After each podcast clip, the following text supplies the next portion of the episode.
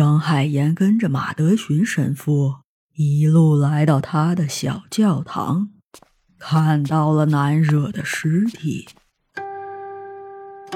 小姑娘闭着眼睛，满身血污。张海岩轻轻地抱起已经僵硬的孩子，径直走进了教堂。身后的马德寻神父忽然没有了先前的冷静与理智，双膝一下子变得十分沉重，他双拳垂击在土地上，溅起了大片泥土，眼泪也随之飞溅。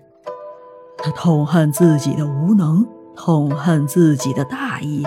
他为什么无法保护这些孩子？他凭什么不能保护这些孩子？当初决定收养他们，不就是为了他们健康的长大吗？可是为什么会弄成现在这种局面？倘若当初听了探险家朋友的建议，不去收养这些弃婴，这些孩子的命运是否会不同？马德逊本以为自己可以带给他们幸福与希望，可是到头来。他们还是过早的离开了这个世界。先有希望，再到绝望来得好，还是从来就没有希望来得好？教义并没有给马德寻这个问题的答案。他无法原谅自己，因为孩子们的这次离去都归因于自己。这是身为一位父亲的悔恨与坚持。他要复仇，也许上帝可以原谅那些杀人犯，但是他不能。他要复仇，必须复仇，哪怕是为了自己内心的公平、对慈悲的救赎，亦或是执念。马德寻再次见到难惹的时候。她已经是一个栩栩如生的小女孩了，她仿佛在安静的沉睡，比以前更漂亮了。马德勋此时已经整理好了情绪，认真的看着眼前的场景。这就是传说中的东方神秘入殓师的杰作。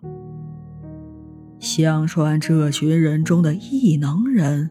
可以为逝者招魂，他们会在逝者旁边摆起法阵，向着幽冥界高呼逝者的名字，为挽回生命做最后的努力。所以刚才马德寻并没有去打扰张海岩，他只想知道他的女儿是否可以起死回生，是否有什么未了的心愿，是否怨恨他。当初收养了他，走了啦。张海岩一手背着包，一手背起女孩。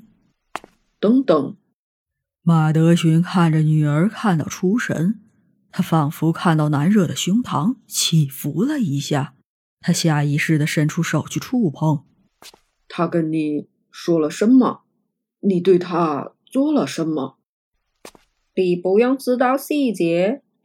张海岩伸手拦住马德寻：“你只要晓得他还活着。”他说：“快走，老豆！”等等。张海岩再次被叫住，他有些纳闷：刚才还急于报仇的神父，为何现在开始踌躇？马德寻并未执意触碰。他知道那些东方神秘人都有很多禁忌。只见他独自走进小教堂，虔诚地跪在圣母像前祈祷。明亮的夕阳透过天窗，射入被大片阴影笼罩的教堂，让这个画面变得简洁而凄美。然而下一秒。马德寻从地板的暗格里抽出转轮手枪和特制腰带，不太熟练地绑在身上，然后去后院焚烧了其他孩子的尸体。熊熊大火把他的脸映得忽明忽暗，仿佛是在告别，告别自己的孩子，告别曾经的自己。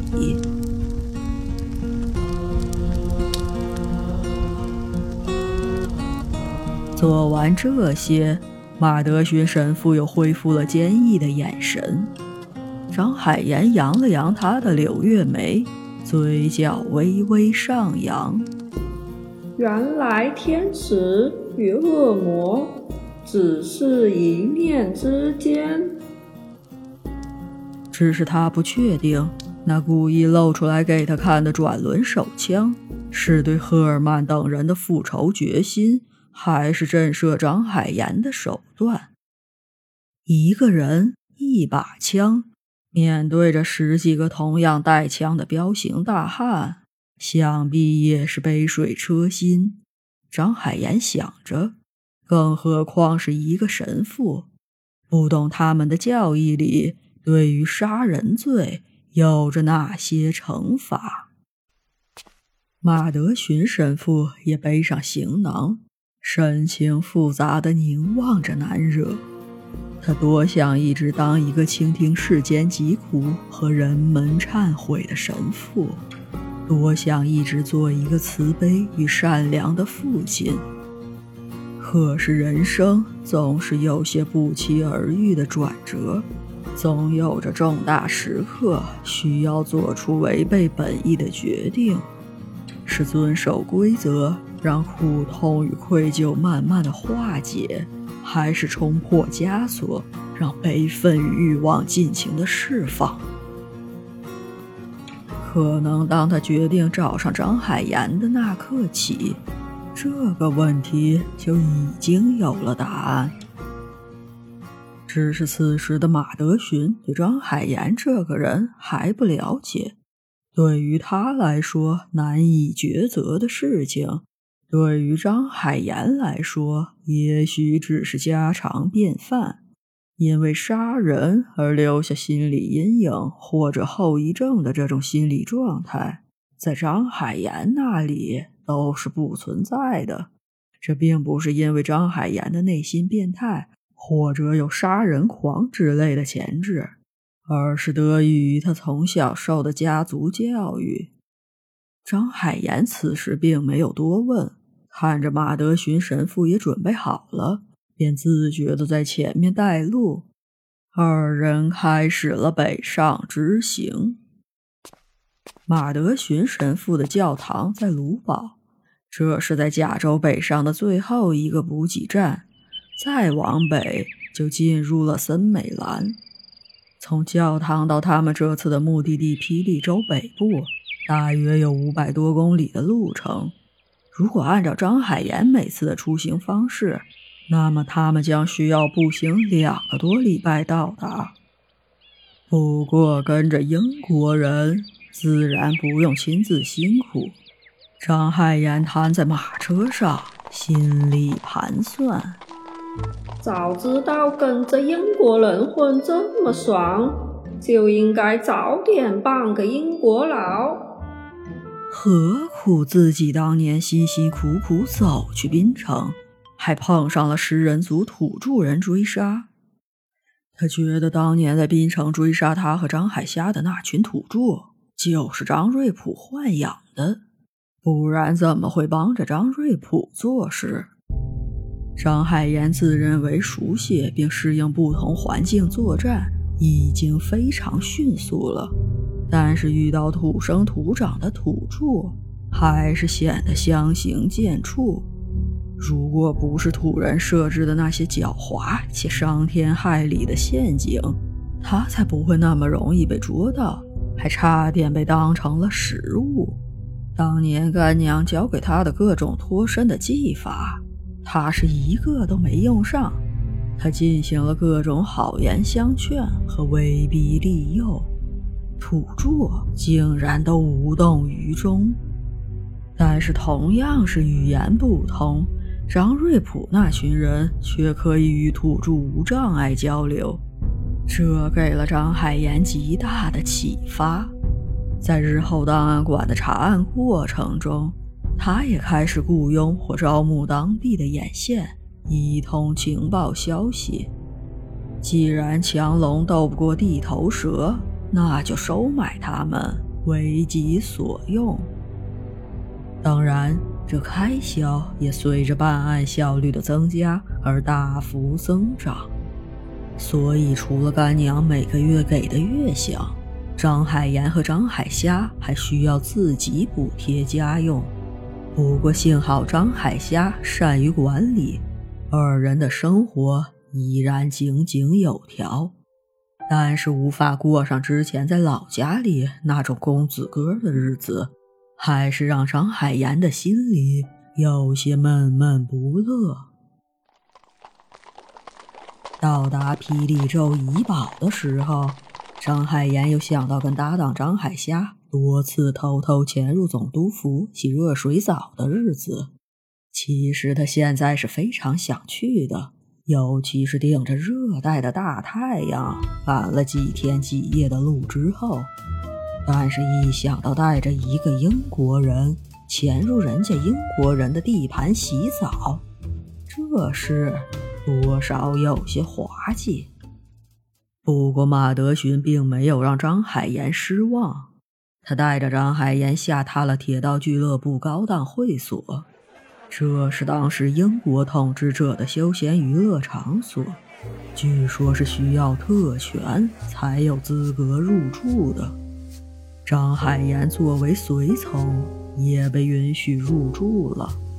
当然，他并不介意以什么身份入住，重要的是这里有舒适的房间、温泉、桑拿和各种放松的项目。他一口流利的英文也让侍者不敢怠慢。在这里，张海岩受到了充分的礼遇。而不像在华人圈子里那样备受争议。马德寻请张海岩吃上好的菲力牛排，以表示这些天他对南惹的细心照顾的感谢。他跟张海岩解释说自己不喜欢动枪，那是出发前一天他向探险家朋友临时借的。只可惜对方走得太快，还没来得及使用。而张海岩正在盘算住在这里两天的开销和一路以来的车马费。他觉得这些花费应该远不止赫尔曼给的那点封口费。自己是不是被马德寻给忽悠了？这个神父似乎远不是看到的这么简单。不过，不过问雇主的私人信息是张海岩的职业修养。况且，帮助难惹是他见到这个小女孩第一眼就决定了的事情，而这正是他要查案的一个敲门砖。晚餐过后，马德寻去会友，张海岩独自上街游荡。他需要独处的时间，不像马德勋看似有那么多朋友。张海岩几乎没什么朋友，毕竟干他们这一行，朋友越少，行事就越安全。可张海岩偏偏是个异类，他巴不得别人知道他的淫威，所以行事向来高调。结果搞成现在这种局面。名声在外，认识他的人很多，却依然没有朋友。他被附近一家戏班子的唱腔吸引，走进端桥，门口牌匾上赫然写着“霹雳慈善剧班”，下面还有一行小字：“同盟会。”